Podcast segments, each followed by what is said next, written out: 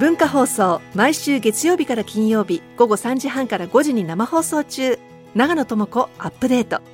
有識者を迎えニュースを読み解くコーナー。ニュースアップデートをポッドキャストで配信中。お聞きのポッドキャストアプリから長野智子アップデートで検索してください。大竹のもっと言いたい放題。火曜日はこの時間も引き続きフリーライターの武田ささんです、はい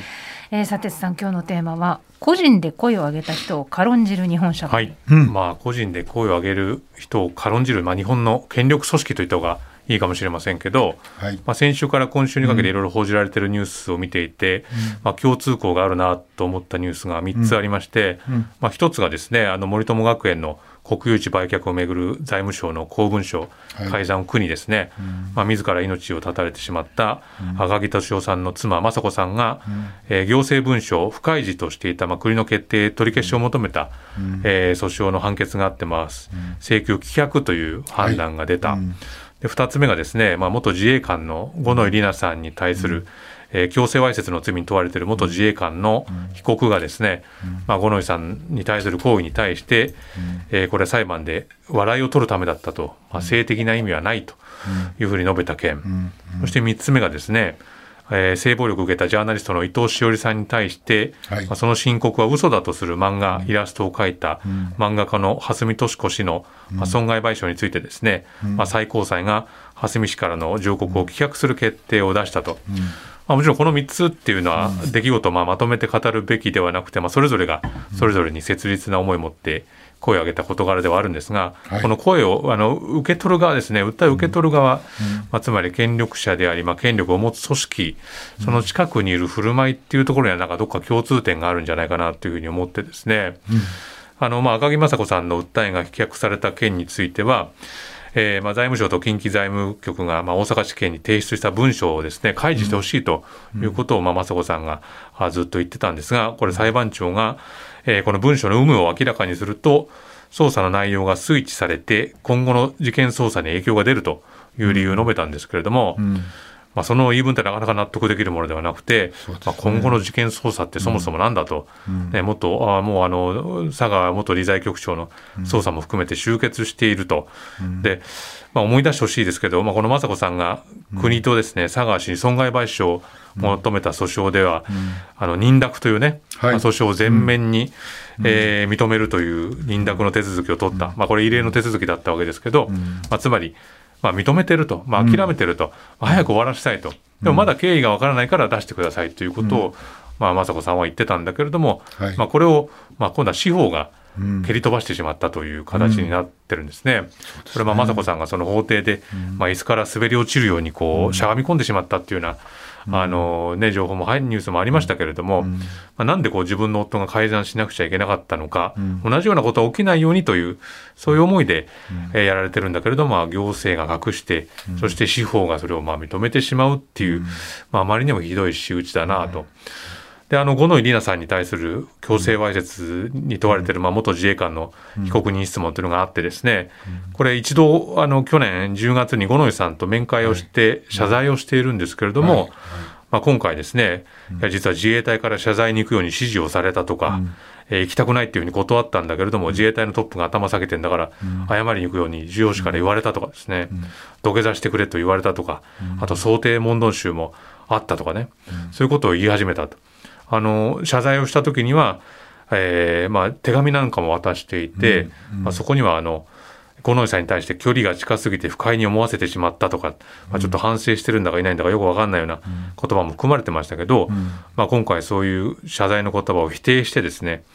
まあ、自衛官のうちの一人は、まあ、その五ノ井さんに対して腰を振ったことについて笑いを取るためだったと。性的な意味はないっていう、まあ、本当になんだそれはとんでもない言い分だなというふうに思うんですが、これはまあ五ノ井さん書かれた書籍「声を上げて」というタイトルの本があるんですが、まあ、それを読むとですね、まあ、その私は自衛隊っていうのを別に恨んでるわけではない憎んでるわけではないと。で、まあ、こういう自分に起きた悲劇っていうのは二度と起きちゃいけないし、この国民を救う存在である前にまずその身内を守れるような実力組織であってほしいというふうに書いてるわけですね。だからまあこの、まあ、自衛隊からねこのあの謝罪しに行くように指示されたというふうに言ってるわけですけど、まあ、この自衛隊っていうのはどういうふうにこの証言に答えるのか沈黙しちゃうのかっていうのが問われるわけですね。でもう一つこの、まあ、伊藤詩織さんに対する誹謗中傷するイラストを描いた、まあ、漫画界の損害賠償というのが確定したんですが、まあ、このイラストって本当にひどいものででもそのかつてそのイラストを前にしてですねあの杉田水脈議員なんかが一緒になって、まあ、盛り上がってる動画なんていうのも、まあ、配信されてたわけなんですけれども、まあ、杉田さんご存知のようにこの伊藤さんの性暴力被害を負った、BBC の番組で、まあ、彼女は明らかに女としての落ち度があったというような発言を繰り返してきて、まあ、国会議員という立場として、まあ、あまりにもまあ問題発言を重ねてきたわけですけれども、はい、まあ、杉田さんはね去年その総務政務官に任命された後に、まあ、これまでその LGBT の人たちを生産性がないなんていう発言をしていくことについて、まあ、ようやく謝罪撤回したわけですけれども、まあ、こういった問題行為っていうのが、まあ、ずっと続いてきたと。でこの、まあ、今話してきた3つに共通するのは何かっていうと、やっぱりこの個人で声を上げた人日本の権力組織っていうのはあまりにも軽んじているし、はいでできるだけ隠そうとする。そして、できるだけ小さく見せようとするっていうことですよね。でやっぱりそうやって大きな権力に対して声を上げるとそこに対して、まあ、今挙げた個々人それぞれそうだと思いますけど本当にこう乱暴な声が向けられるわけですよね、SNS 中心にして。でそうやって個人がどんどん痛めつけられていくっていう。やっぱそれでもなおこういうふうに声を上げてらっしゃる方っていうのをこの声っていうのはやっぱもっと伝えなくちゃいけないなというふうに思うんですよね。やっぱりこの権力者というのが、